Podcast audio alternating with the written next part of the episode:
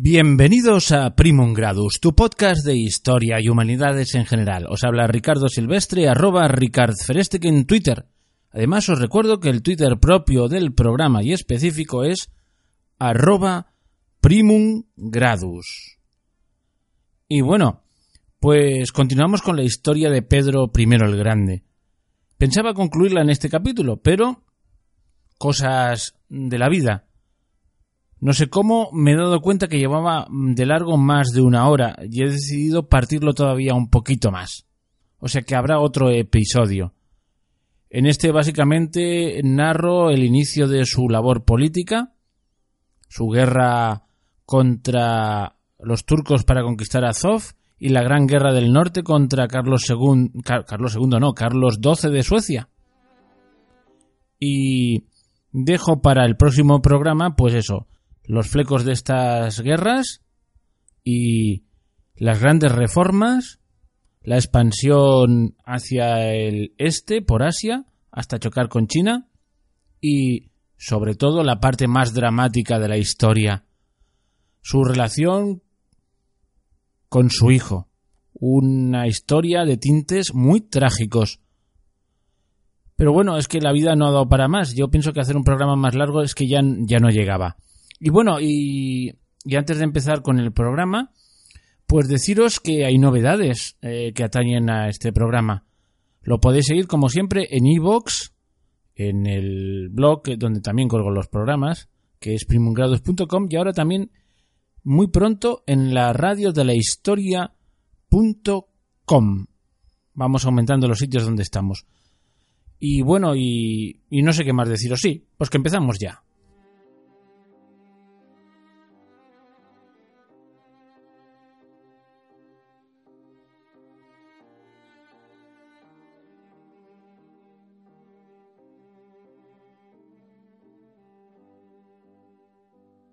En un capítulo anterior ya hablamos de la infancia y la adolescencia del zar Pedro I llamado a ser el Grande, a pasar como Pedro I el Grande a la historia.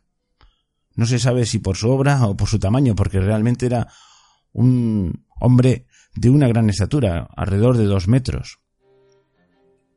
Pero para que la gente no se pierda, sobre todo si no ha oído el capítulo anterior, pues vamos a hacer una pequeña recensión de cómo era la situación y para eso vamos a ir unos pasitos hacia atrás para tomar impulso y poder continuar la narración. ¿Cuál era la situación? Recordáis que habían quedado dos posibles herederos varones. Uno era Iván, que pasaría a la historia como Iván V, un muchacho de 15 años, hijo de la primera esposa de Alexis I, y al que le tocaba sucederle por edad. Era el mayor de los hijos varones, pero tenía un problema, o varios problemas, o muchos problemas, el pobre chico. Es que era un tullido tanto en lo físico como en lo mental. Era medio ciego, tenía un cierto retraso mental. Vamos, la persona ideal para no gobernar un país.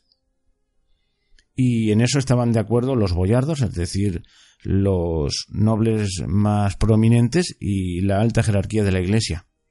Y por otro lado estaba Pedro, que entonces era un niño de diez años, y era hijo de Natalia, la segunda esposa del zar Alexis I. Con estos apoyos, mm, todo parecía indicar que Pedro iba a llevarse el gato al agua, aunque él supongo que con diez años no era muy consciente del asunto, o no podía hacer mucho. Pero no contaba nadie con una mujer en la sombra, que era Sofía, la hermana de Iván y la media hermana de Pedro. Esta trazó sus planes para no perder sus posibilidades. Algunos dicen que ella luchaba en el fondo, en el fondo, para llegar a ser zarina con todos los derechos. ¿Y cómo lo hizo? Pues montó una especie de revuelta palaciega, un golpe de estado muy cruel, muy cruento, apoyándose en los Estrelsí. Los Estrelsí eran una guarnición de mosqueteros que en su momento habían sido una fuerza puntera. Los creó Iván IV el Terrible, pero claro, había ido pasando el tiempo y algunos los veían con malos ojos y ellos se veían ninguneados porque llegaban nuevos tiempos para el ejército y asesores extranjeros pululaban por la corte, por Moscú, incluso por el barrio alemán que estaba a las afueras y, y traían consigo innovaciones en campos militares y en campos técnicos y se habían creado regimientos a imagen y semejanza de los de los ejércitos europeos. Los Streltsí estaban de capa caída, pero Sofía les dijo que su hombre era Iván. Así que ellos se pusieron manos a la obra, no, manos a las armas y liquidaron de una forma contundente toda oposición. Eh, esto significa que asesinaron así sobre la marcha a hachazos, a machetazos, a palos, a los amigos de la familia de Pedro y de su madre Natalia. Y delante de los ojos del chiquillo. Incluso su tío fue alanceado delante de los ojos de Pedro. Esta, esta imagen se le quedaría en la memoria. Que se preparen los Strelsin en su momento. Bueno, la cuestión es que con ni con Pedro ni con su madre se atrevió la ambiciosa Sofía. ¿Por qué? Entre otras cosas porque al fin y al cabo tenían el apoyo de los boyardos y de la alta jerarquía de la Iglesia y había que ser cautelosos. Quizás si hubiesen ido a por ellos aquello hubiese significado directamente una guerra civil y no le convenía. Pero consiguió una especie de paripé y es que dado que su hermano era evidentemente incapaz y su medio hermano era muy niño, pues se tomó una decisión insólita, una decisión de compromiso que ya se veía que no tenía mucho futuro, y es nombrar a los dos zares, cozares, los dos al mismo tiempo. Y para eso hasta se creó un trono doble. El trono se puede ver en los museos del Kremlin. En el anterior capítulo dije que tenía un agujero en medio desde donde Sofía daba, susurraba a sus hermanitos lo que tenían que decir ante los embajadores. No es exacto. Ella se colocaba detrás del trono, pero no a través de un agujero, sino detrás de un ventanuco cuadrado que había detrás del respaldo de uno de los, porque era un trono doble con dos, pues donde apoyaba la espalda a uno de los chicos, pues ahí ella asomaba la cabeza, no se le veía, iba susurrando lo que tenían que decir los muchachos. Hasta ese extremo llegó. Para ello estaba apoyada por Kolitsin, un hombre que, que había siempre pululado por, por, el Kremlin y había asesorado a Alexis I y ahora estaba con, con Sofía. era su hombre fuerte y el que manejaba los asuntos militares. El, en el fondo era el jefe de los Strelsi. Esta situación duró siete años. Mientras tanto, ¿qué, qué hizo Pedro y su madre Natalia? Pues Natalia, que era una mujer prudente y se las veía venir, y si habéis seguido la serie esta de Rusia, veis que a veces las sucesiones se dirimían por el método directo, es decir, eliminando al opositor, pues decidió no vivir en, el Kremlin, sino retirarse a una dacha, una casa rural rusa, en una aldea cercana a Moscú. En, espera, a ver si me sale el nombre, en Preo,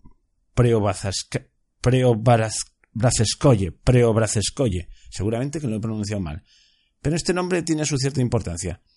Y, en otro sitio que se llamaba Iznailovo, he oído decir que se llama así en la página, en una página rusa. En otros sitios he oído otro nombre. Pues en esto, entre estos dos sitios, sobre todo, pues estuvo en una especie de semi-exilio, criándose nuestro joven Pedro I, alejado de los peligros de la corte. Esta situación de regencia duró hasta siete años, hasta que Pedro tuvo 17 años. La formación académica fue un poco por libre, pero la hubo. Pero ya os digo, fue un poco autodidacta y sobre todo le asesoraron en cosas técnicas que era lo que más le interesaba al niño y en asuntos militares algunos extranjeros que pululaban por la zona. La suya fue una educación más técnica que humanística.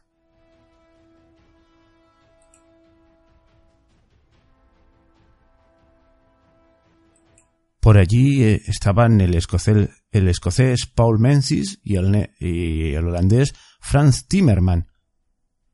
Menzies era famoso por su trabajo diplomático y gubernativo al servicio de los zares y Timmerman le enseñó las matemáticas y las técnicas relacionadas con la artillería, las fortificaciones y la navegación. En las aguas de un río, el río Yauza, Pedro vive sus primeras experiencias navales. descubre un viejo barco inglés que había pertenecido a Alexis y que había sido reparado por otro holandés, Christian Brand. Y ahí empieza su formación naval y su fascinación por los barcos. Y además de los barcos y su obsesión por ellos, otra de las cosas a las que dedicaba eh, su tiempo este muchacho era jugar a la guerra, pero no con solditos de plomo como harían los niños normales. Él, como era el zar, pues tenía ejércitos de verdad. Llegó a... Bueno, en, una página rusa llegó a... Eh, lo, traducen así. Creó el ejército jocoso. Bueno, me parece una traducción un poco ridícula. Pero bueno, eh, es lo como lo han traducido estos rusos. Pero yendo a otras fuentes, eh, nos dicen que constituyó, constituyó un ejército con los, con los muchachos campesinos de la zona y formó dos regimientos y, y entrenaban de verdad y desfilaban de verdad con él al frente. O sea que era un jugar a los soldados, pero de verdad. Incluso en algunos ejercicios, en algunas maniobras hubo algún muerto. O sea, que aquello iba en serio. Y seguía estos, estos dos regimientos que él creó, que por eso decía yo que, que era importante el nombre. Os había dicho que la aldea era Preobrazenskoye. Bueno, pues creó dos ejércitos y uno llevaba el mismo nombre de adaptado de, de, esta de esta aldea Preobrazensky y luego creó otro que era el Semionovsky y estos dos mm, dos regimientos que, se formaron así de una forma casi de broma serán el núcleo de su reforma militar. Y serán y darán nombre a sus dos regimientos mm, más de élite por decir de alguna manera. Bueno otra cosa que hacía es de, vez en cuando escaparse con sus amigotes al barrio alemán, el barrio de los extranjeros, y, íbamos que se crió con una admiración desbocada hacia todo lo occidental, hacia todo lo europeo y un cierto desprecio hacia lo moscovita, donde estaba su medio hermano y su odiada Sofía. Quizás en la primera época no era muy consciente, pero pronto se dio cuenta de que de que Sofía era su rival. Y más cuando a los 17 años su madre, estamos en el año 1689, le casó con Eudoxia Lopugina, de, de una familia de la pequeña nobleza. Un matrimonio arreglado por su madre. Pedro no tuvo arte ni parte en aquello y realmente no hubiese elegido nunca a esa muchacha, que era un poco pacata y, y de ideas pues muy, muy moscovitas es decir, mm, simpatizante de los viejos creyentes, ¿os acordáis? Aquella reforma que hubo y había algunos que se... reforma eclesiástica, pues era más bien de los que estaban en contra de la reforma eclesiástica, era una tradicionalista, era todo lo contrario de la mentalidad de, de Pedro, pero lo aceptó. Hay que decir que Pedro estaba muy apegado a su madre y razones tenía para ello. Y cuando digo que tenía razones es que realmente ella fue su consejera y siempre estuvo a su lado, lo protegió y le salvó la vida. Le salvó la vida llevándolo lejos del Kremlin. Luego veremos que a partir de la muerte de su madre es cuando él realmente eh, pues toma las decisiones auténticamente personales. Pero mientras ella vivió la respetó siempre y ella en cierto modo siempre tuvo la última palabra. Pero ahora ya, con 17 años, un carácter fuerte que todo el mundo conocía y los desfiles que de vez en cuando se permitía por las calles de Moscú al frente de sus regimientos jocosos, bueno, pues claro, aquello visto por Sofía le hizo recelar. Y ésta, pues, veía en él a su enemigo. Y más ahora que estaba casado. Ya no era un chiquillo manejable, ya era un hombre adulto. Todo hacía prever que si las cosas iban como debían ir y se seguía el curso de la naturaleza, Pedro pondría aplicación en sus deberes matrimoniales y pronto tendría un heredero, y la posición de Sofía empezaría a flaquear. Sobre todo si aspiraba secretamente a convertirse en zarina. Además, su prestigio había caído en picado. ¿Por qué? Porque en su deseo precisamente de afianzarse y de conseguir prestigio, había iniciado sobre todo de la mano de Golitsyn, que se lo había aconsejado y había puesto manos a la obra, pues había empezado una campaña militar sobre los tártaros de Crimea que se saldó en un fracaso que intentaron más o menos encubrir y disfrazar como de media victoria, pero que nadie creía. Su prestigio estaba en el punto más bajo y al mismo tiempo Pedro empezaba a descollar y, eso. Y previsiblemente todavía se iba a complicar más el asunto si Pedro tenía descendencia. Así que decidió pasar a la acción, o a lo mejor no. Pero la cuestión es que llegó a, voy otra vez con el nombre de la, de la aldea, Preobrozaskoye, alguien con el aviso a Natalia y a Pedro de que Sofía estaba moviendo ficha y un grupo de Strelsim venía hacia la aldea. ¿Y qué se le pasaría por la mente a Pedro? Pues a sus familiares degollados por los Strelsin. Entró en pánico. Pedro nunca se distinguió por su cobardía, al contrario, más bien era un hombre valiente que marchaba al frente de sus tropas. Pero a, lo largo de su vida eh, tuvo dos, dos ataques de aparente cobardía. El otro fue una batalla años más tarde. En este caso, pues lo que, lo que le sobrevino fue un acceso de terror. Saltó de la cama, se refugió en un bosque cercano donde se vistió apresuradamente y buscó asilo en el gran monasterio de la Trinidad San Sergio, a unos 65 kilómetros de distancia. Parecía que claudicaba sin dar la batalla. Hay testimonios de gente de la época que dicen que desde aquella noche Pedro sufrió una especie de tic nervioso que le hacía torcer el rostro. Y parece ser que él mismo atribuiría este, digamos, defecto a su miedo a los estrelsis. Cuando lo recuerdo, dirá él mismo, Tiemblan todas mis fibras y solo de pensarlo no puedo dormirme. Bueno, un trauma de infancia. Pero parece ser que recapacitó, se recompuso y pasó a jugar sus cartas, que no eran pocas. Desde el monasterio de San Sergio, donde había huido, exige la renuncia de Sofía, mientras se le unen tropas y partidarios entre los que se encuentran Patrick Gordon, un mercenario escocés que había servido a los zares rusos desde Alexis, en la milicia y en la diplomacia, y que con sus tropas se pone a las órdenes de Pedro. Lo mejor del renovado ejército ruso está a las órdenes de Pedro. No hay enfrentamientos, al menos todavía. Hay una especie de guerra fría, de tensión que se puede cortar, simbolizada en el monasterio de San Sergio, donde está Pedro, y en el Kremlin, donde habita Sofía. Esta especie de tensión dura cerca de un mes. Pero el tiempo corría a favor de Pedro. Mientras las fuerzas y los apoyos de Sofía disminuían, los de Pedro iban creciendo. Y esta situación tensa que había empezado en agosto ya estaba claramente del lado de Iván. Ay, perdón, de Pedro. Quería decir que es cuando entonces, a primeros de septiembre, Pedro se decide ya a escribir a su hermano, el otro zar, Iván, una carta en la que le explica pues la necesidad de exigir a Sofía que renuncie y además le ruega que le autorice a liberar a Sofía de las cargas de los asuntos del Estado.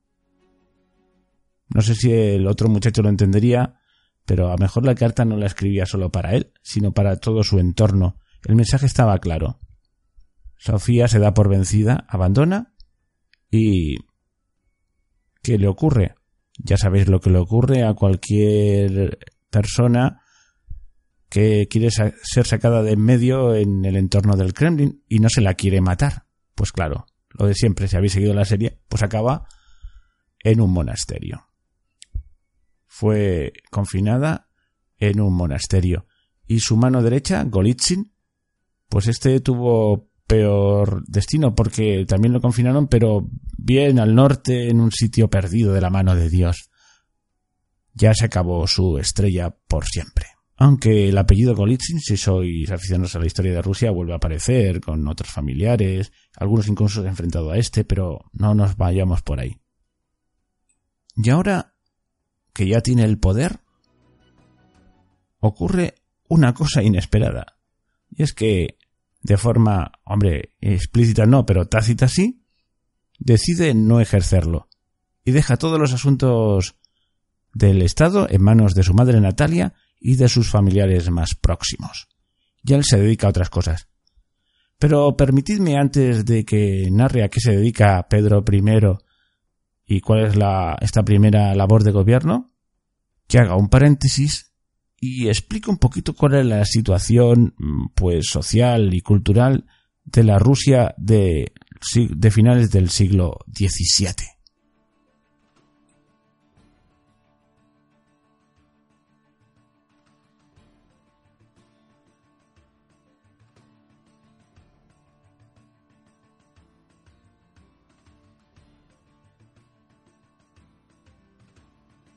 Tenemos la idea de una Rusia aislada de Europa, y en cierto modo es así, pero no del todo. Ya hemos visto que estaba el barrio alemán, y sobre todo desde la avenida de los Romanov, pero ya antes, ya en tiempos de Iván, ya empezó una cierta atracción hacia las novedades de Occidente. Pero el clima europeo del siglo XVII se estaba, estaba entrando poco a poco en Rusia, desde la revolución científico-técnica, ya hemos visto cuáles eran los asesores de Pedro en su adolescencia, hasta también temas más ideológicos. Y si me permitís voy a hacer una larga cita de un libro, La Rusia de los zares de Alejandro Muñoz Alonso, que en un capítulo hace un pequeño bosquejo de cuál era la situación en el siglo XVII en Europa, y así lo marcamos eh, la historia rusa en su entorno al cual miraba ahora. Ya había dejado de mirar tanto a las hordas asiáticas y, llevaba, por lo menos desde Iván IV, con la vista fijada en el occidente.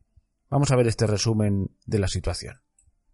El siglo XVII es en toda Europa una época de violencia desatada, especialmente durante su primera mitad, que estuvo marcada de 1618 a 1648 por la Guerra de los Treinta Años, mientras Inglaterra se deshacía en una feroz guerra civil.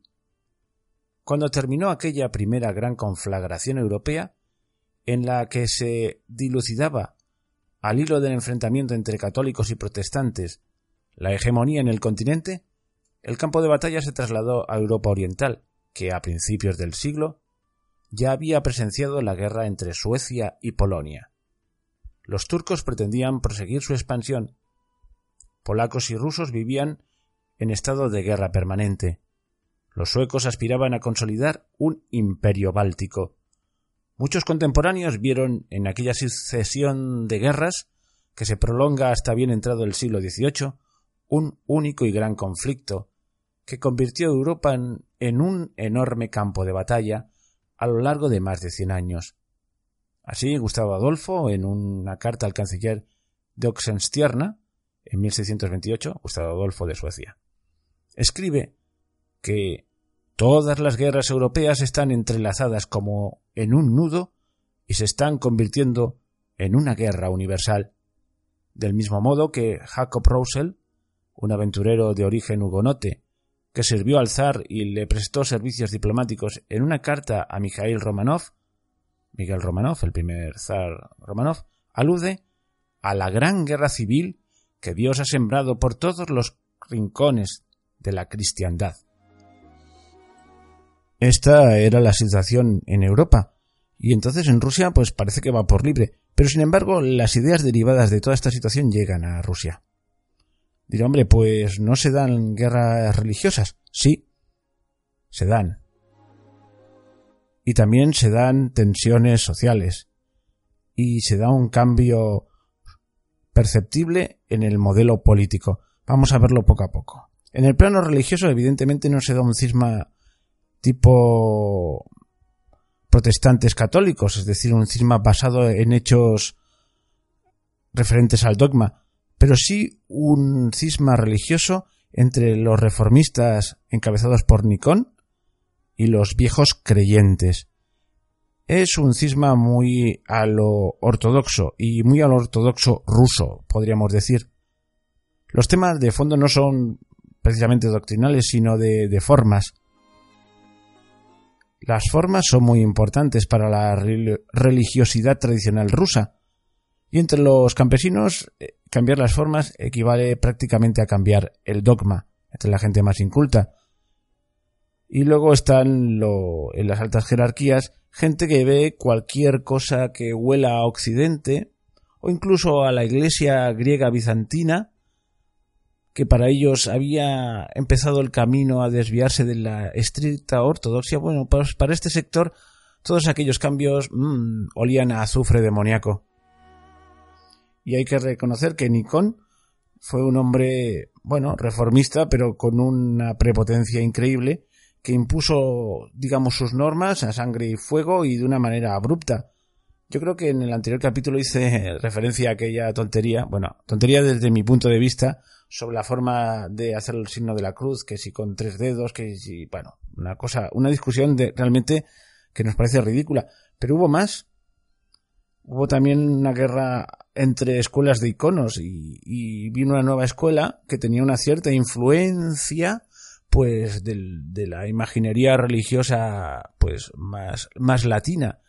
Y hay que decir que si bien los ortodoxos evidentemente recelaban de los protestantes, todavía recelaban mucho más de los católicos. Había una inquina irracional y heredada hacia la iglesia latina, es decir, hacia la iglesia católica, que aún se puede rastrear.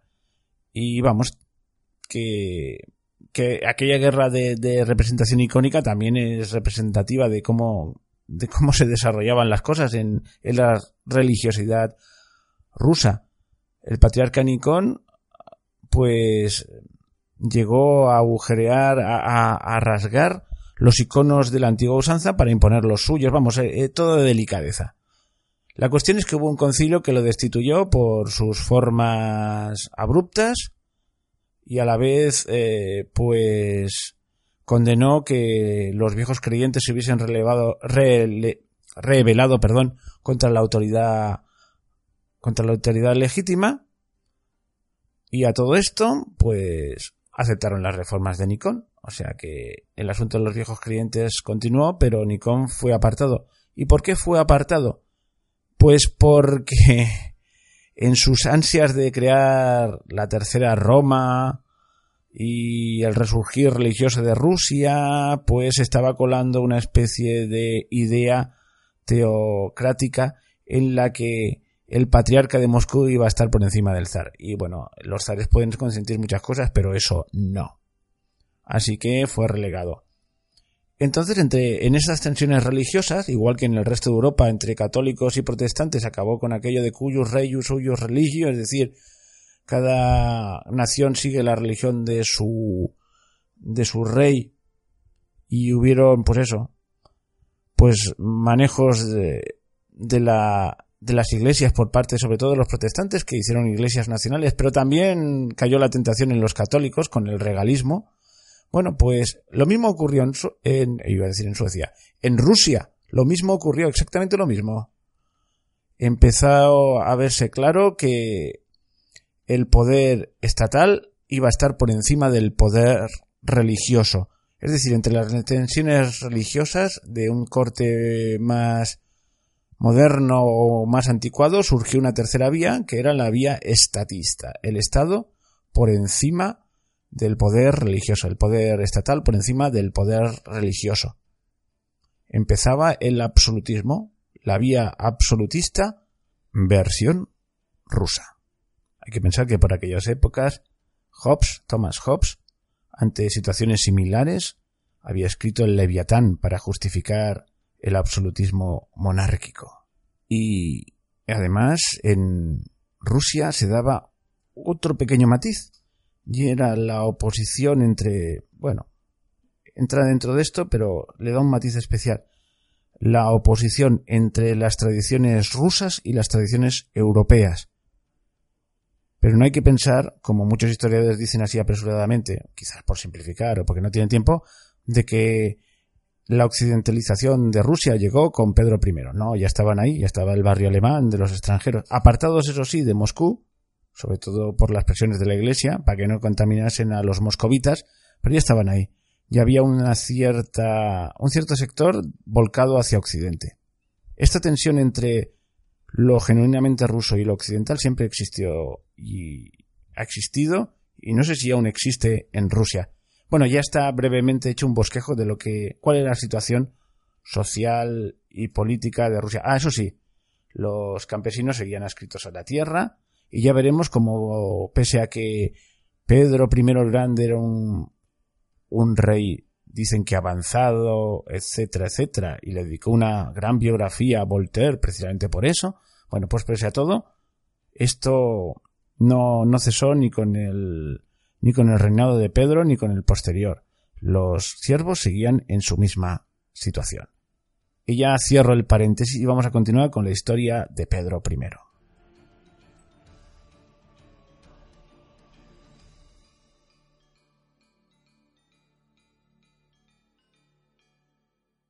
Y después de este paréntesis volvamos a la historia de Pedro. ¿Qué había pasado? Pues que a lo poquito tiempo de casarse pues ya tuvo un niño. Y un niño varón, o sea, ya tenía asegurada la sucesión. El zarevich Alexis Petrovich, eh, un Pedrito II en ciernes.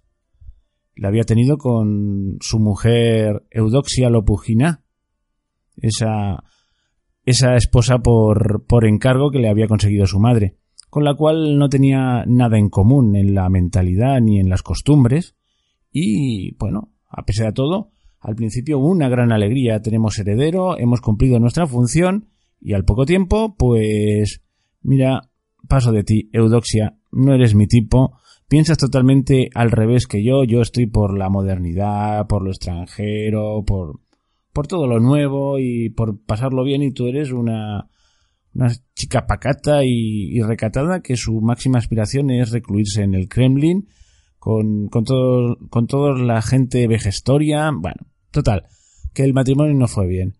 Eh, pasó de la mamá y pasó del niño. Sobre todo lo del niño luego se arrepentiría, ya lo veremos.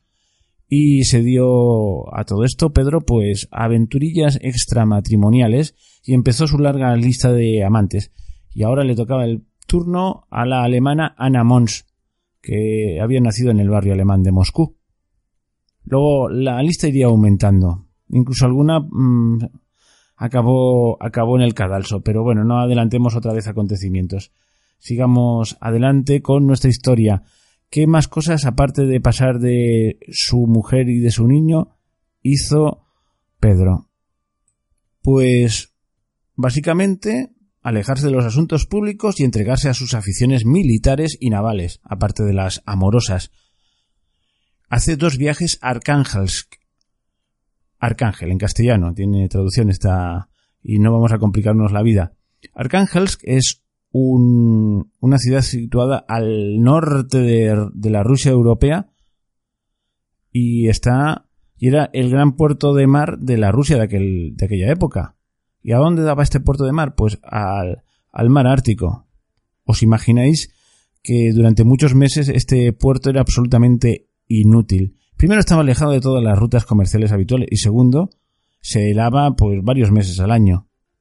Pero él quería ver el mar y el único puerto ruso que existía en aquel entonces era aquel. Desde que reparó aquel barco inglés, ¿os acordáis que encontró en, en un río? Pues había quedado fascinado con las historias de las armadas holandesas e inglesas que recorrían el mundo y él quería para su Rusia soñada una gran armada. Mientras hacía estas excursiones mm, para ver el mar, pues Natalia Narishkina y la familia Narishkina pues hacían de las suyas, hacían, se repartían el poder y tomaban decisiones.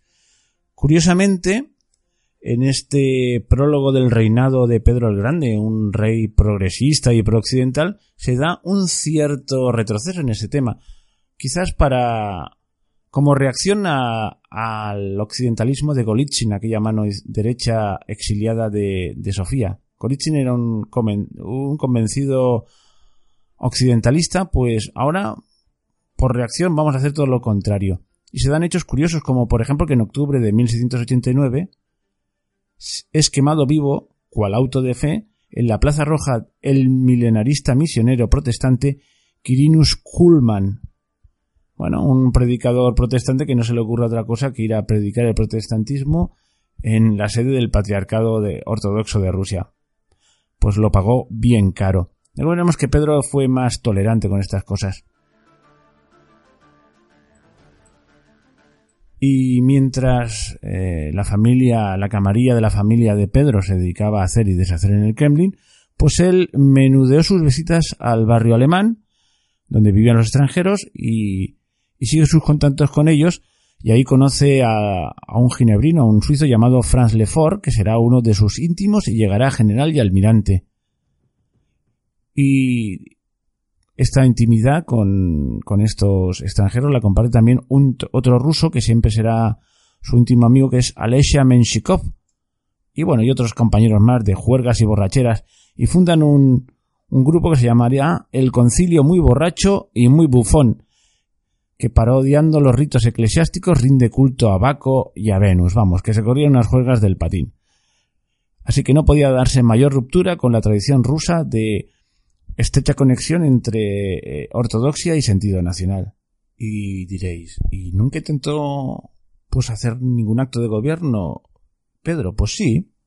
Por ejemplo, cuando murió el patriarca Joaquín, que le había apoyado incondicionalmente, pues decide proponer su propio candidato, el metropolita de Pskov Markel.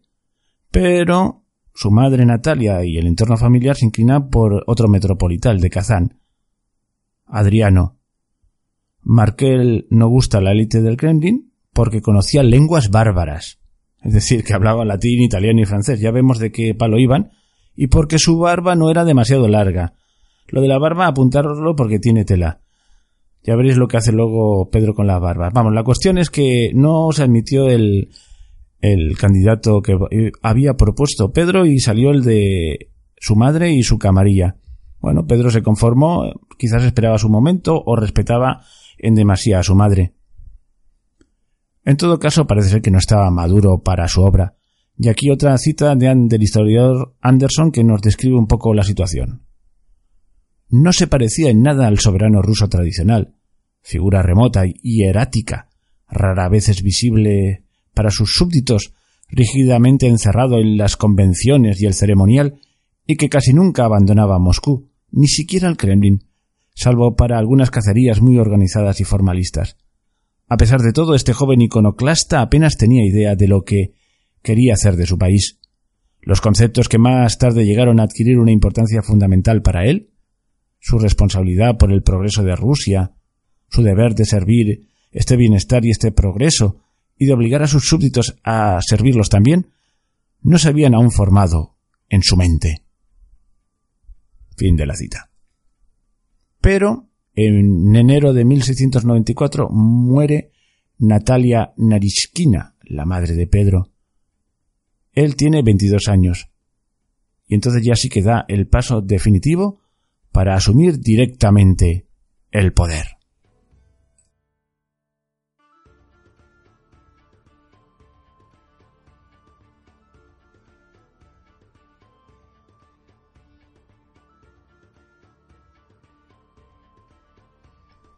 Y cuando está decidido a asumir directamente el poder, su primera decisión importante va a ser emprender una guerra.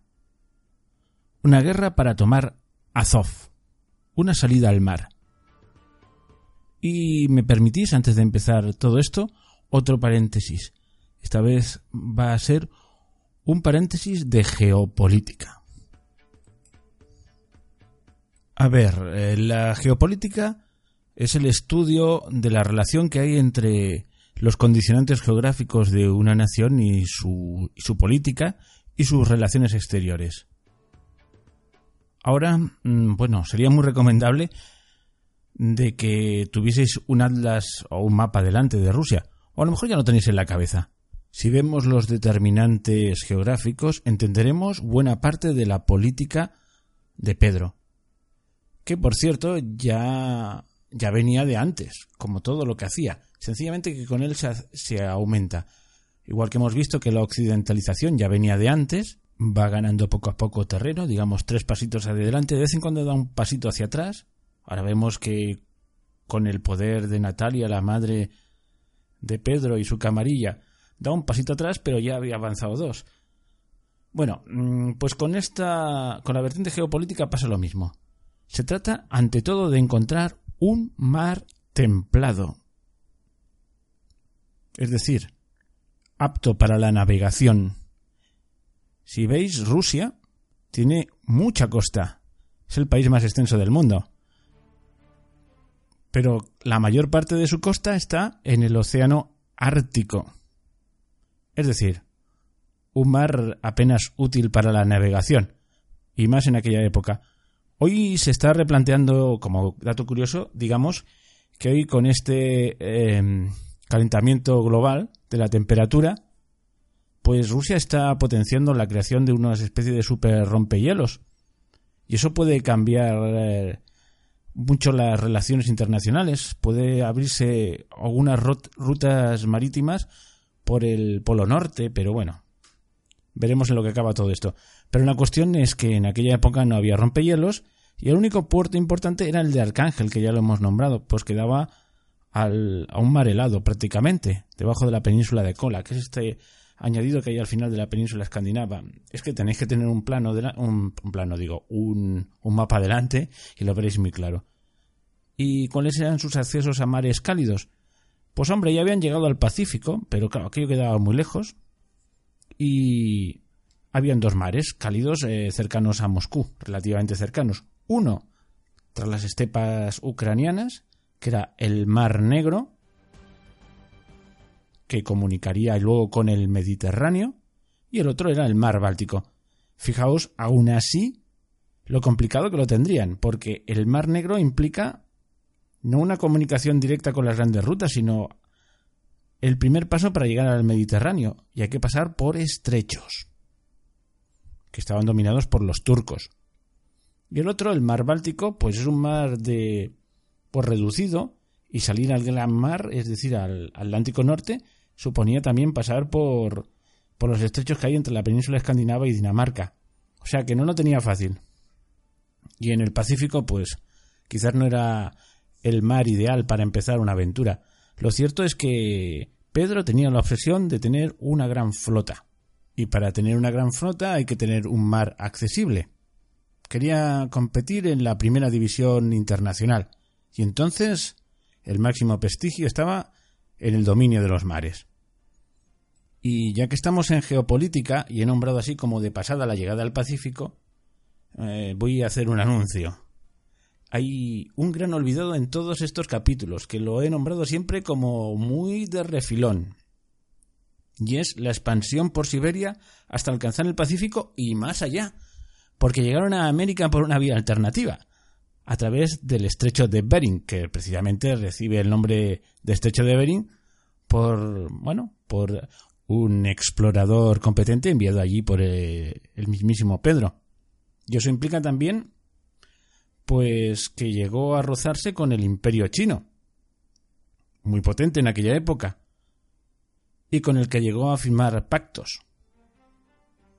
Y eso significaba un reconocimiento internacional muy importante. Bueno, pues todo esto lo vamos a orillar, ya os lo advierto, y el próximo capítulo, estoy haciendo un anuncio, será sobre la conquista de Siberia y la parte asiática de, Rusia que sepáis que está ahí y que fue muy importante. Es decir, todo lo que es Siberia, Asia Central, los límites con China y el paso a América con la, digamos, colonización o similar de Alaska. Y hecho este paréntesis geopolítico, yo creo que podemos volver al hilo de la narración. La conquista de Azov ya se había intentado por Sofía y Golitsyn en los últimos coletazos de, de su mandato. En este caso se involucraron con una especie de cruzada general europea y ellos se atribuyeron pues el, hecho de atacar los intereses turcos a través de, del ataque a Crimea. La conquista de Azov significaba tener un puerto en un mar cálido. Ya en tiempos de Alexis I, los cosacos habían conquistado Azov, pero se tuvo que abandonar la plaza porque era imposible, imposible continuar su mantenimiento. Estaba muy alejado de los, de los centros de poder de Moscú. Pero ahora sí que iba con todo. Así que empieza un despliegue militar que iba dirigido no solo contra Azov, sino contra las fortificaciones turcas del Bajo Dnieper. Y pone cerca la ciudad de Azov. Para ello ha movilizado a su flamante ejército de estilo europeo. Se suceden tres intentos de asalto y tres meses de inacabable asedio. ¿Qué ocurre? Que la ciudad asediada es asistida por mar. Los turcos les envían provisiones y municiones por mar. Está claro, sin flota no hay manera de tener éxito. Al final se tienen que retirar. Voltaire, en su célebre biografía sobre Pedro I, dice lo siguiente. La constancia en toda empresa formaba el carácter de Pedro. Es decir, que no se daba por vencido fácilmente, así que decide volver al ataque, pero esta vez se da cuenta de que necesita apoyo marítimo. Pero claro, Rusia no tiene una flota de guerra, la tiene que hacer prácticamente de la nada. Así que crea unos astilleros en Voronezh, a las orillas de un río, y ahí hace trabajar a destajo a 26.000 hombres, campesinos reclutados a la fuerza, que en cuanto pueden huyen y que, pues eso, no tienen la especialización necesaria para hacer un buen trabajo. Vamos, lo que sale es una una flota, pues sí, que flota, pero que es bastante chapucerilla. Pero lo suficiente para, bueno, unos trastos que flotaban y en los que se podían poner cañones. Pero es lo suficiente para evitar que la ciudad sea asistida por, por mar por los, por los barcos turcos. Y no os lo perdáis, buena parte de la de estos barcos habían sido construidos nada más y nada menos que en Moscú, y las piezas se trasladan por piezas hasta Voronezh y ahí se, se acoplaban. Voronezh está a orillas del Don, un río perfectamente navegable. Bueno, pues con esta flota tan cutre consiguen poner cerco también en la ciudad y impedir que, que bueno, más que poner cerca por mar, lo que impedía es que fuese asistida por mar por la tropa, por la, por la flota turca. Así que tras dos meses, y dos meses de sitio, Azov se rindió el joven zar quiso celebrar su primera victoria con un gran desfile, organizado según el estilo de la Roma imperial, en el que Pedro, rompiendo con los usos, atención, no llevaba el traje tradicional ruso, sino que iba vestido al estilo occidental, con una casaca negra y un sombrero de plumas. Se acabó el antioccidentalismo. Con su primera victoria se quitó la máscara. Pero se daba cuenta eh, que en cuanto a lo marítimo el esfuerzo eh, tenía que continuarse.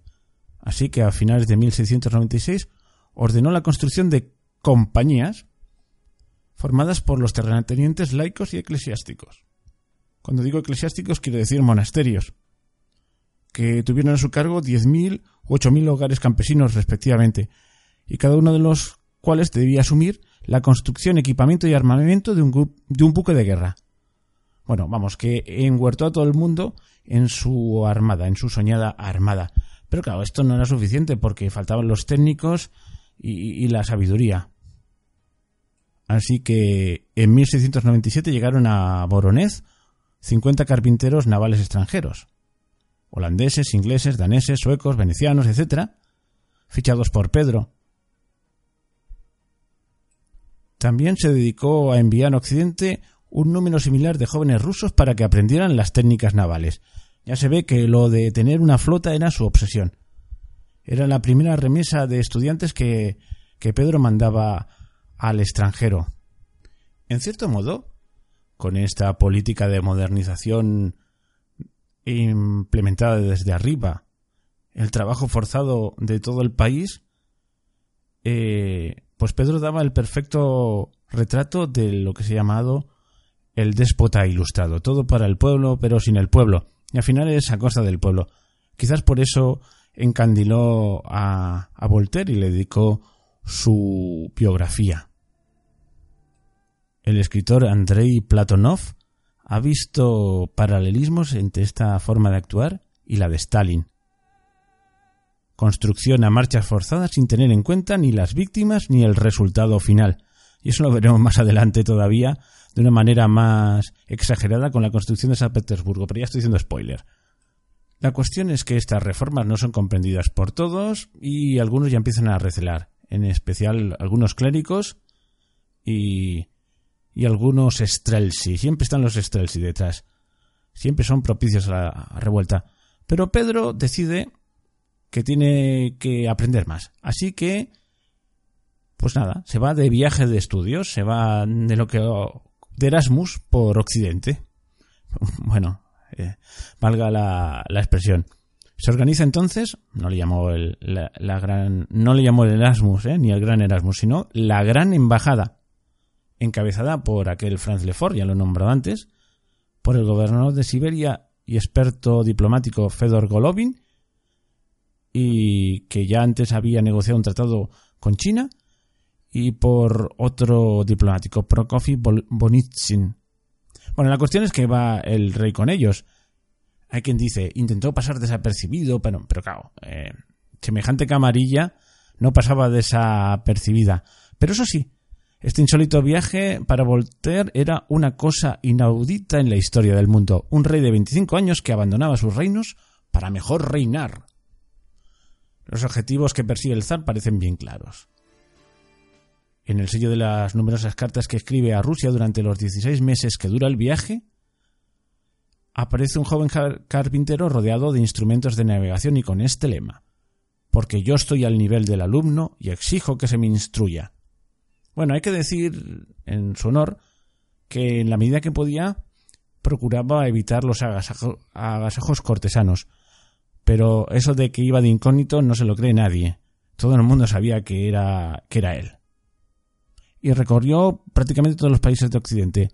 Y de los grandes países, pues solo esquinó dos, Francia y España.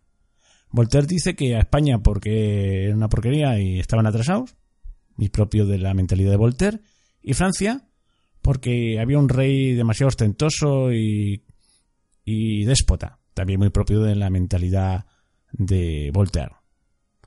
Bueno, eh, se encandiló sobre todo con su ah, querida Holanda. Holanda era el país que más, que más admiraba por su gran flota. Y en estos viajes, pues, no se puede decir que, eh, que no la liase, porque, vamos, los rusos, eh, en cierto modo, empezaron a tener fama de ser unos tipos especialmente bárbaros. Y en las cortes, porque de vez en cuando limitaban a las cortes, ya os digo que lo de incógnito es una leyenda, pues se escandalizaban de que aquella gente comiese sin, sin cubierto, sin cuchillo y tenedor. con las manos. Y además a todos les daba por beber bastante. Y, y bueno, y montar trifulcas en las tabernas. Pero eso sí, se puede decir que, que todos tenían afán de aprender. Y se mezcló a veces con los con los artesanos de la navegación para aprender sus artes y todo esto. Vamos, tenía dio sus frutos este viaje este turismo, este turismo técnico. Pero la tournée acabó abruptamente al poco de llegar a Viena, a finales de, de julio de 1698, porque recibió noticias alarmantes. Había una nueva rebelión de quién? De los Strelsi, ¿cómo no? Y Pedro vio en esas informaciones, pues él creía ver una conspiración detrás de la cual estaba ¿Os acordáis de quién? De Sofía, que quizás no estaba todo lo encerrada que debía en el convento. Así que, a todo correr, volvió a Moscú. Pero eran 1600 kilómetros, creo. O sea que no era un viaje rápido ni muchísimo menos. Pasó por Varsovia, allí se entrevistó con el rey Augusto y, y de esa entrevista pues trataron del común enemigo, es decir, el imperio turco, y de una posible acción conjunta contra Suecia. Vamos, que a pesar de todo, a pesar de las prisas, aún hacía cosillas diplomáticas por el camino. Eh, corrió, corrió y en el mes de septiembre pues ya estaba en Moscú. Bueno, hay que decir que cuando llegó solo tuvo que rematar la faena, porque sus asesores militares, es decir, sus mercenarios extranjeros, con su flamante ejército europeo, habían conseguido reducir la, la revuelta. Pero claro, ahora le tocaba a Pedro ejercer de justiciero, y se empleó a fondo. Era la coyuntura ideal para acabar con los odiados Strelsi. Los sometió a muchos a tortura para ver si realmente detrás de todo aquello estaba Sofía, y no consiguió pruebas, pero da lo mismo. Ejecutó a unos 1200 Strelsis, algunos con sus propias manos. Em, cosa curiosa, ¿eh? Normalmente un rey pues manda manda matar, pero no, no con sus propias manos. No sé cómo los ejecuta. No, no, no, no he conseguido enterarme muy bien. Supongo que les cortaría la cabeza. En todos los libros que he consultado se dan cuenta del dato este de que los ejecutaron, pero no dicen el método. Esta brutal represión tenía un carácter simbólico porque representaba el espíritu y los, usos de la vieja Moscovia, de la que Pedro quería despegarse para siempre y definitivamente. En resumen, en junio de 1699 los Streltsik quedaron desmantelados y los que quedaban vivos dispersados a las más alejadas ciudades y por supuesto sin armas y sin derecho a abandonar sus nuevas residencias en estos meses a caballo entre el 1698 y 99, pues Pedro se quedó sin sus dos principales apoyos extranjeros, de, quiero decir, sus mercenarios o empleados extranjeros. Por ejemplo, Franz Lefort se murió en aquel momento, quizás cuando más falta le hacía por, por su presencia y consejo, y a finales del año Patrick Gordon, que fue su principal consejero militar y el que realmente había acabado con la rebelión Streltsy. De su círculo de amistades, o mejor dicho, de colaboradores más íntimos, solo quedaba aquel Menshikov que antes he nombrado. Es el único que además que le sobrevivirá. De momento el peligro, al menos el peligro inmediato, había sido capeado, pero flotaba un ambiente de revuelta. Y Pedro se creció siguió adelante con sus planes y en septiembre de 1698 prohibió, por una serie de decretos, la barba y la vestidura tradicional rusa. Bueno, la prohibió de una manera peculiar. Estableció un impuesto especial para los que se empeñasen en seguir usando la barba o el kaftán propio de los, de los rusos. Digamos que a corto plazo la moda fue seguida en la corte, que era lo que él dominaba, y por los funcionarios. La gente más alejada, pues posiblemente ni se enteró, pero por algo se empezaba. Vamos, eh, hay que modernizarse a la voz de ya. Libremente aceptáis mis imposiciones. Eh, Despota ilustrado. Pero las, las, las reformas no se limitaron al afeitado de barbas que fue todo un... no creáis, fue todo una revolución. Fue más allá. Ahora cambió el calendario y puso el mismo calendario que en Occidente. El año siguiente sería el 1700 y no el 7208. ¿Cómo? 7208, sí. Porque ellos contaban por no sé qué cálculo, no sé dónde viene, eh, pero bueno, ellos estaban, contaban desde la creación del mundo. Pues nada, Ahora ellos ya estaban en el 1700. Fue un año más cortito. Bueno, es una historia de calendarios que no me voy a meter en ella. Y bueno, pues nada, estrenaban siglo. Y siglo nuevo, vida nueva. Ahora se iba a librar de la plasta de su esposa, que era una pacata y una, y una sosa, que siempre, una beatorra y que estaba por lo antiguo. Así que, como él sospechaba, o posiblemente era cierto, más que sospecha sería cierto que había simpatizado con los rebeldes, pues nada, se deshizo, de ella. ¿Cómo? A ver si lo adivináis. La mandó a un convento, efectivamente, al convento de Suzdal. Y además, para más humillación, eh, digamos que hizo más visible a su amante, a la Ana Mons, esta señora de origen alemán que había nacido eh, pues, en el barrio alemán de, de Moscú, pero que ya era una alemana de pro. Esta señora disfrutó del zar, del favor del zar, mejor dicho, hasta que se empezó a sospechar que tenía una, una con el embajador prusiano. Bueno, después de ella vino María Hamilton, de ascendencia escocesa, y esta fue la que pasó por el patíbulo, por infanticidio. Era una. No voy a meter en la vida amorosa ni en la vida de estas gentes, pero vamos, era una pájara de cuidado. Y bueno, ya años más tarde eh, su nueva amante sería Catalina Skabronsky, una campesina de Livonia, que fue amante de Pedro después de haberlo sido del mariscal Shemeretiev y de otro mariscal más de nombre impronunciable. Esta Catalina en 1712 se convertiría en esposa de Pedro y le llegaría a suceder bajo el nombre de Catalina I. Bueno, he hecho un resumen express de la vida amorosa de, de Pedro el Grande.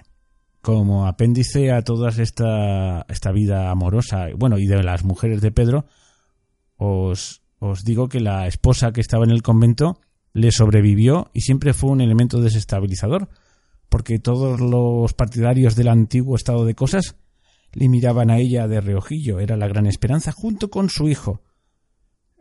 Ya casi nos habíamos olvidado de que tenía un hijo, Alexis, que había sido descuidado por su padre y había sido educado por su madre, o sea que las consecuencias no podían ser buenas.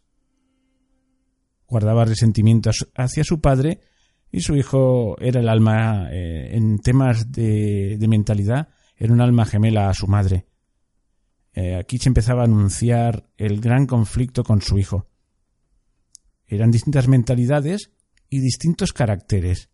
Todo lo que tenía Pedro de, de pues eso, de audaz y, y de innovador, su hijo, Pedro, lo tenía de, pues eso, de pusilánime y con conservador o no sé cómo decirlo. Era un chico que muy dubitativo, no creo que fuese tonto, sencillamente que no estaba hecho para mandar. Y su padre lo interpretaba como debilidad de carácter, que también lo era. Eran muy opuestos. Había salido a su madre. Y esto que aquí he punteado va a ser el gran drama de la vida de Pedro, ¿eh? Pero lo veremos más adelante. Bueno, hay que decir que Pedro quería rematar la faena, la faena de Azov. Ahora tenía un puerto en un mar cálido, pero era el mar de Azov, no era propiamente el mar negro. Os recomiendo otra vez que miréis el Atlas. El mar negro, que es un lago muy grande, era un lago turco, en la práctica, tiene una especie de submar que entre la que está enmarcado por la península de Crimea y otro saliente, que es el mar de Azov, pero es un mar minúsculo y hay un estrecho. Otra vez, bueno, era, tenía una flota ahí prácticamente encerrada porque los estrechos, tanto ese como el que daba paso al Mediterráneo, que está justo donde está Istambul, la capital de los turcos, pues nada, eran inaccesibles. Pedro no se podía enfrentar solo con los turcos, así que intentó la alianza con, otras otras potencias europeas que la tenían tiesas con los turcos, las de siempre, la Casa del Imperio de Habsburgo, Polonia, Venecia. Y bueno, pero estas llegaron a un acuerdo con el Imperio Otomano, con la mediación de Inglaterra y Francia. Vamos, ya no querían, por alguna razón, bueno, no viene al caso. La cuestión es que no estaban dispuestos a seguir, así que Rusia tuvo que renunciar a continuar el asunto los turcos se envalentonaron un poco e incluso pidieron que Rusia les devolviese Azov. Cosa que Pedro no hizo, pero ya se veía que por ahí no podía seguir, porque suponía enfrentarse él solito con el imperio turco, y hasta ahí él creía que no podía llegar. Y bueno, decidió cambiar de escenario. Va a llegar al mar, pero, pero por otro lado. Ahora ya tenía más experiencia, ya se fijó en el norte, en el mar Báltico. Eso significaba un enfrentamiento con la potencia báltica de la época, Suecia. Y para asegurarse las espaldas, pues llega una tregua de dos años con Turquía. Así ya tenía el flanco sur, pues seguro.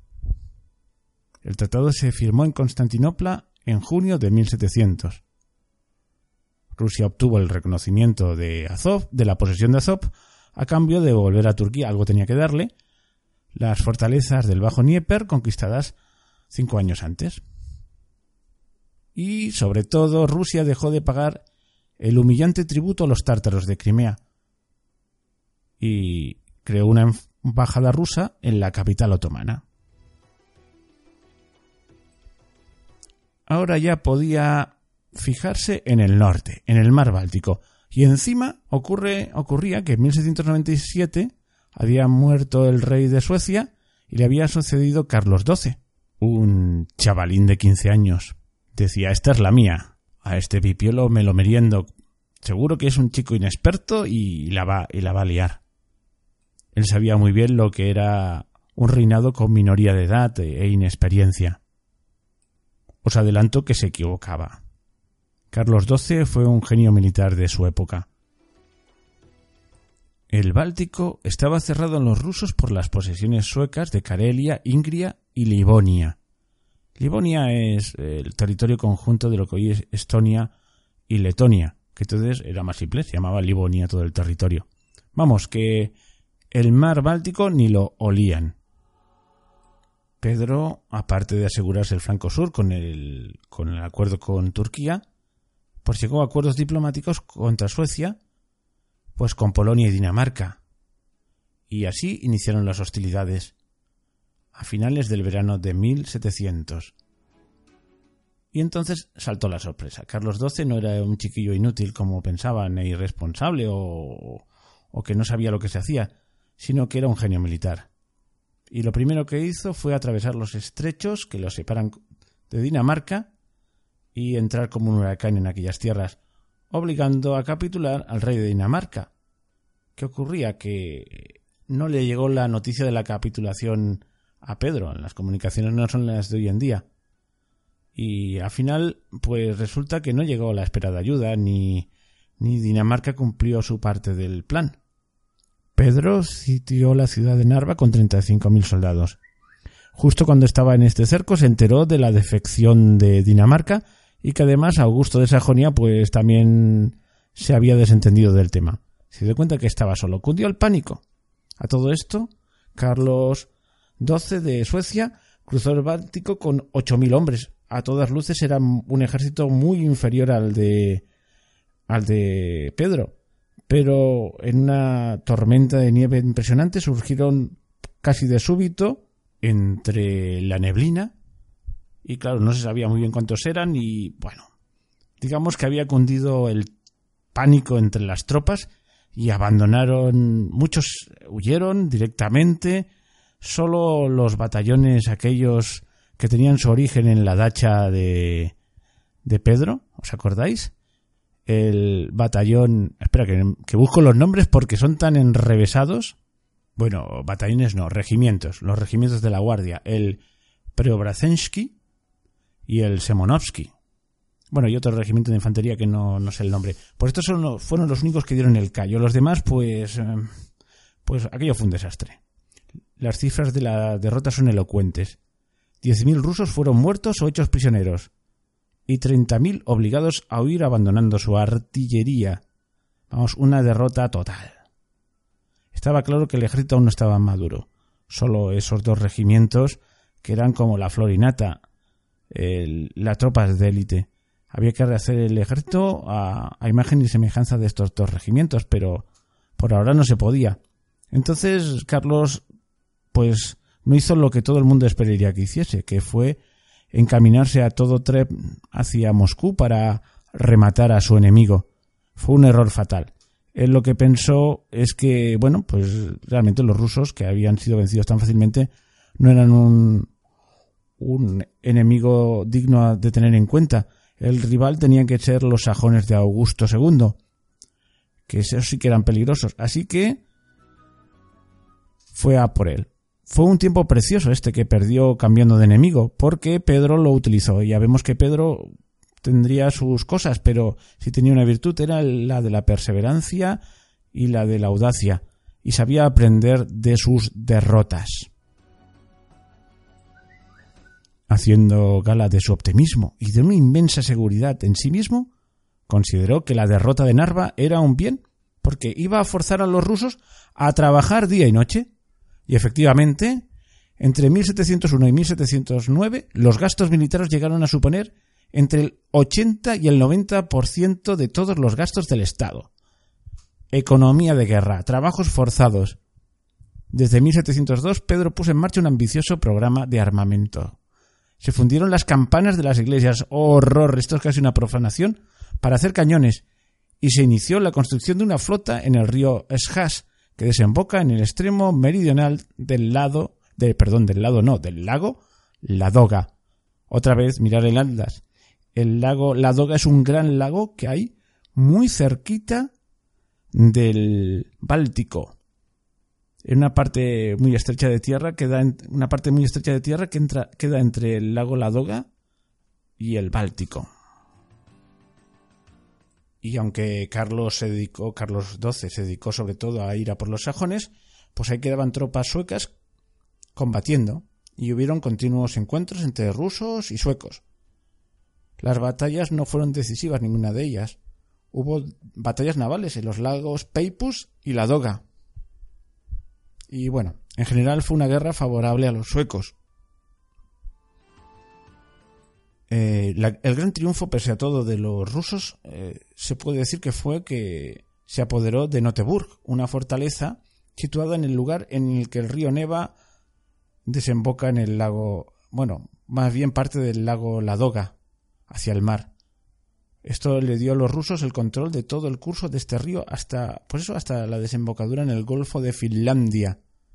Era un estrecho, una estrecha franja de tierra, pero que ya tocaba el mar.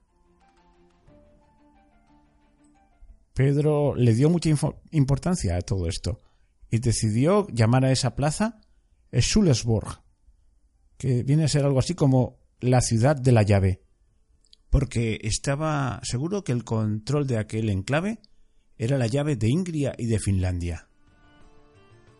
Cuando llegó la primavera, el ejército ruso reanudó la ofensiva y se apoderó de la pequeña fortaleza. Voy a intentarlo decirlo de una. de Nieschanz. Creo que lo he dicho bien. Y si no, da lo mismo, porque. situada en una elevación en la que confluyen el Gran Octa y el Neva. Son dos ríos enfrente de lo que más tarde será el monasterio de Smolony, en la actual San Petersburgo. Digo la actual porque es que entonces ni existía, que había allí una zona pantanosa e insalubre. Cinco días después, Pedro logra una pequeña victoria naval contra los suecos y les arrebata dos barcos en el estuario del Neva. La inscripción que figura en la medalla que ordena acuñar es muy expresiva del carácter del zar. Dice así: Lo imposible puede ocurrir. Bueno, ya habían llegado al mar Báltico. Ahora se trataba de proteger la zona. Y no era fácil crear fortificaciones porque aquella era una zona pantanosa. Cualquier edificación, pues, lo tenía difícil porque es difícil poner fundamentos sólidos en una zona pantanosa. Además están las enfermedades que siempre van asociadas, y más en aquella época, a este tipo de, de, lugares, como el paludismo, o sea, eran, eran enfermedades endémicas de las zonas pantanosas y lo han seguido siendo en todo el mundo, incluido el mundo más civilizado, hasta bien entrado el siglo XX. Pero nada le paraba. Y así se inicia la construcción de la fortaleza de Pedro y Pablo, que se considera el acto de fundación de San Petersburgo.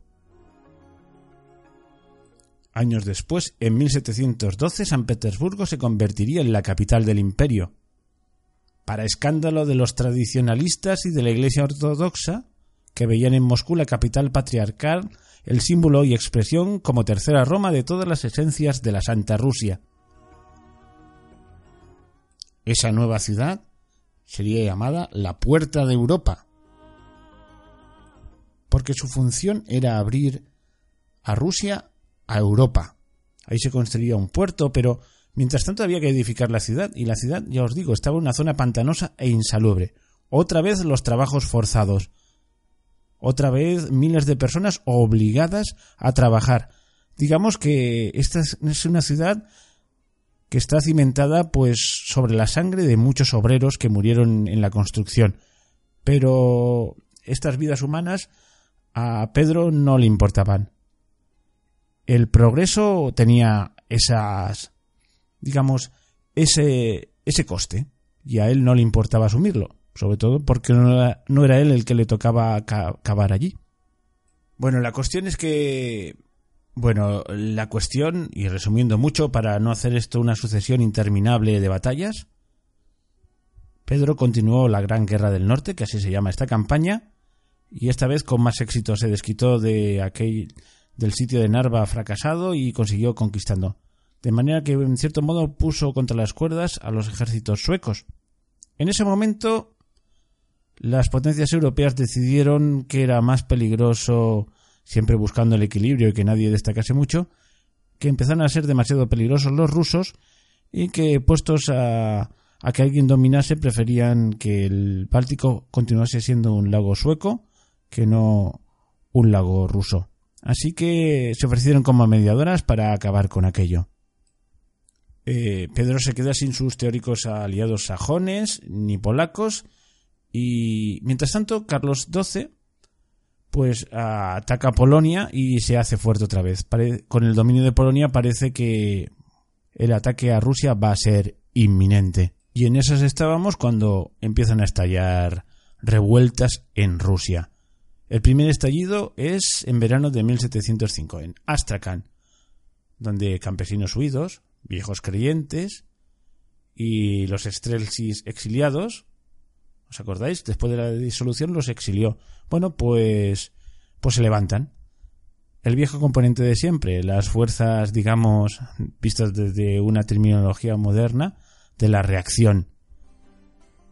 Y se levantan contra el zar, pero más exactamente contra la nobleza y los extranjeros, lo que no podían aguantar. Al, zar todavía lo, lo medio respetaban, pero a los extranjeros y a la nobleza que representaban las novedades a sus ojos, pues no. Y para darse mayor, mayor legitimidad, pues inventan el siguiente infundio. Y es que realmente el zar no era tal zar, sino que, que había sido suplantado y el que había vuelto después de aquel gran viaje por Europa, la gran embajada, era otro. O sea, que en realidad no se rebelaban contra el zar, sino contra un impostor. Bueno, la típica cosa que aparece y reaparece continuamente en la historia de Rusia. Siempre hay impostores, gente que falsos zares. Bueno, es una tónica de, de la historia rusa. Bueno, para no alargar más esto, pues digamos que manda, improvisa un ejército con calmucos y cosacos del Don, manda a sus generales y como puede va reprimiendo, bueno, como puede no, con toda la mala leche del mundo. Ya sabéis cómo las gastaban en aquella época y cómo eran las represiones, pero no vamos a entrar en sepicias y barbaridades varias, sencillamente digamos que las reprime. Os podéis imaginar lo peor y os quedaréis cortos. Bueno, y mientras se, se dirimían los asuntos internos, pues quedaba pendiente el tema de Carlos XII, que era una amenaza, y acude a la vía diplomática, busca mediadores. La reina Ana de Inglaterra, el duque de Marlborough, los reyes de Dinamarca, Prusia, Francia. Él estaba dispuesto a abandonar Narva. Eso sí, lo único que no estaba dispuesto a abandonar era San Petersburgo. En ningún caso entraría en la negociación. Pero Carlos XII no tiene ninguna intención de, de entablar la paz. Hay de entablar, no sé si es la palabra adecuada. Pues no, de entrar en conversaciones de paz. Y no le preocupa en absoluto la campaña de Pedro en la zona báltica porque piensa que ese territorio volverá a Suecia en su momento. Se lo toma con calma. Y bueno, no me quiero enrollar mucho con las campañas militares. Digamos que otra vez Carlos XII, en vez de ir hacia Moscú, pues cambia su dirección y va hacia, hacia Ucrania a encontrar, para encontrarse con los cosacos del Don y tener su apoyo. Bueno, va, dando bandazos, bueno, vistos desde fuera. A lo mejor tenía su lógica en aquel tiempo. La cuestión es que no va directamente al grano. Piensa que para recuperar los territorios bálticos, incluido San Petersburgo, tiene tiempo. Se lo toma con calma. Y entonces llegamos al invierno de 1708. Y ahí ya... Mmm, en este invierno especialmente duro, en los que, como recuerda Renubin, los cirujanos no cesaban de amputar miembros congelados, pues ante el inminente ataque de las tropas suecas, eh, pues Pedro usa la vieja táctica de los generales rusos, o bueno, o usa, mejor dicho, al gran general ruso, al general invierno.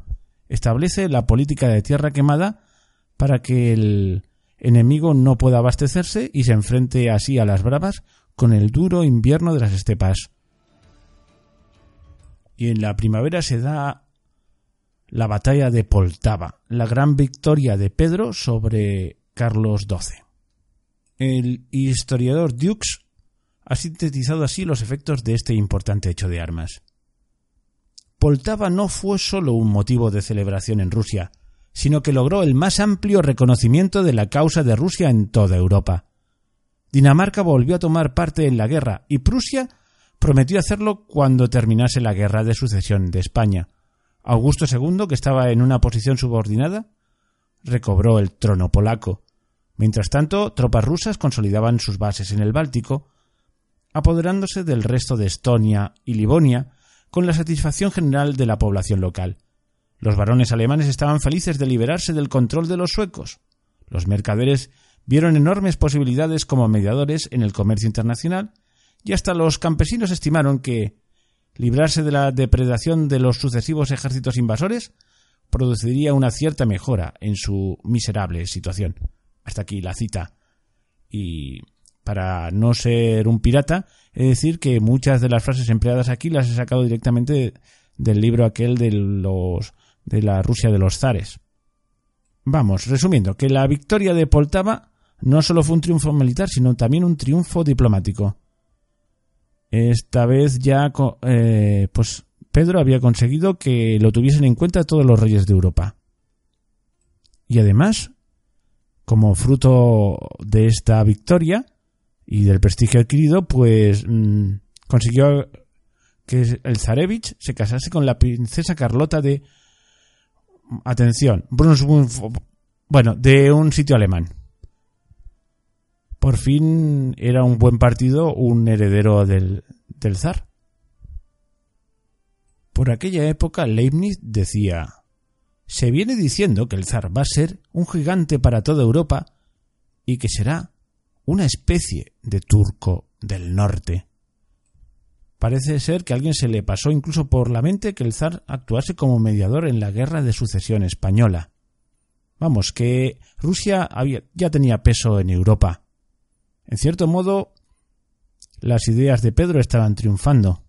Bueno, y aquí hemos dicho como de pasada que casó a su hijo con una princesa alemana. Y ah, vamos a hablar un poquito de la relación con su hijo se llevaban como el perro y el gato. Digamos que el muchacho eh, era una continua fuente de preocupación por su padre, para su padre. ¿Por qué? Porque éste tenía unas ideas muy claras y su hijo tenía también unas ideas muy claras, pero en, en sentido absolutamente contrario. Pedro veía en, en el Zarevich un hombre mm, pusilánime e incapaz de hacer nada por sí mismo, y le casó con una princesa extranjera precisamente para ver si se espabilaba, con nuevos aires y con nuevas mentalidades. Quería que su heredero fuese a su imagen y semejanza también en la mentalidad. Pero el Zarevich era un chico de ideas muy rancias. Eh, él estaba a favor de la Moscovia de toda la vida y nada del europeísmo ni cosas de estas. Y caramba, llevamos ya mucho rato hablando de Pedro y no hemos acabado. Si os parece, concluimos ya aquí. No la historia de Pedro, sino que, la continuaremos en el próximo capítulo y veremos la parte final de su reinado y sobre todo su enfrentamiento con su hijo. Un enfrentamiento de consecuencias trágicas. Y bueno, si os ha gustado este audio, pues poned un me gusta y con eso ayudáis a que todo este podcast sea más visible. Hasta la próxima.